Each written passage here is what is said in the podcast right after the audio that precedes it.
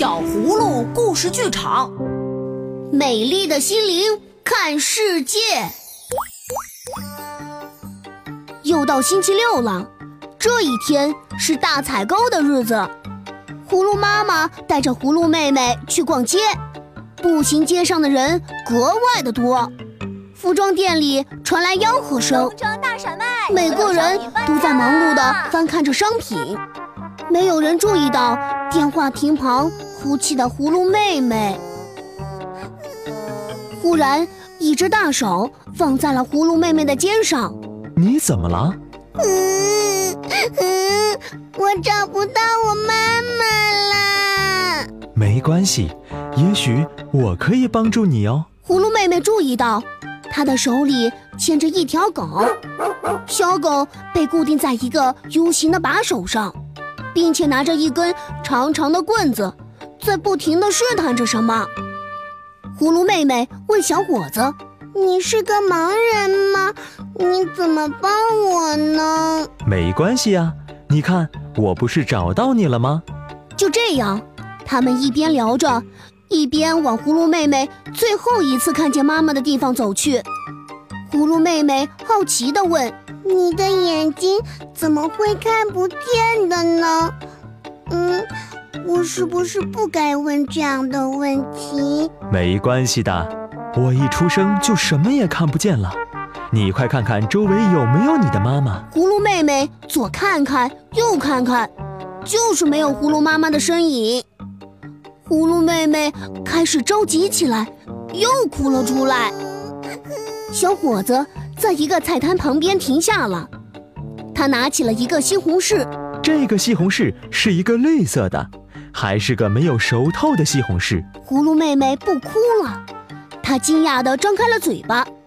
小伙子继续说道：“绿色的西红柿闻起来和红色的西红柿气味不一样，颜色是不能闻出来的。”不过我可以感觉到，在太阳下，白色的汽车比黑色的要凉一些，所以冷藏车都是白色的呀。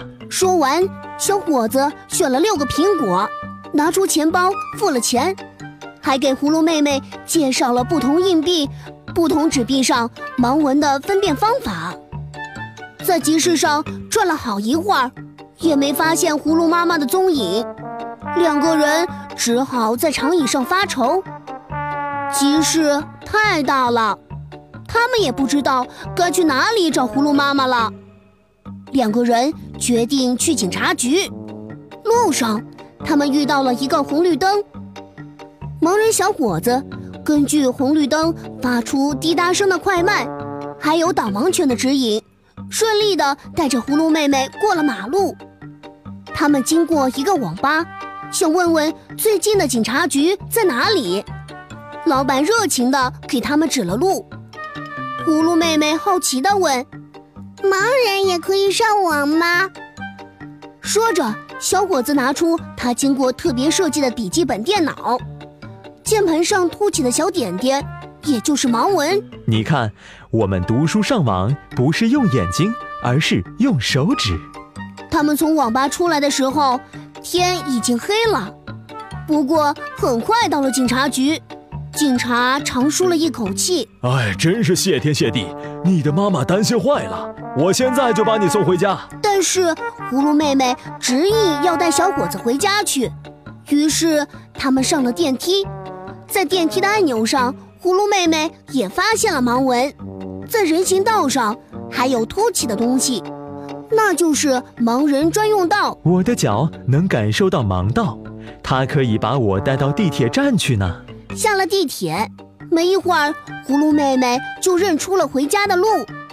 终于回家了，葫芦妈妈紧紧地抱着葫芦妹妹，好久好久都不松手。葫芦妹妹拉住小伙子的手说：“那这是我的朋友，他是个盲人。”幸亏有他帮忙，我才能回来呢。哦，真的吗？那真是太感谢你了。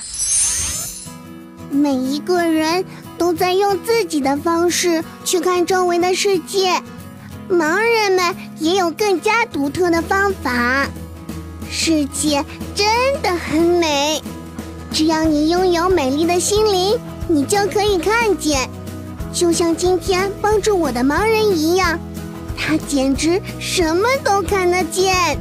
是啊，只要充满乐观、善意和力量，拥有美丽的心灵，就能看见美丽的世界。啊，还有啊，以后逛街的时候一定要拉住我的手，可不许再让妈妈担心了，好不好？嗯嗯，以后我再也不乱跑了，爱你哦。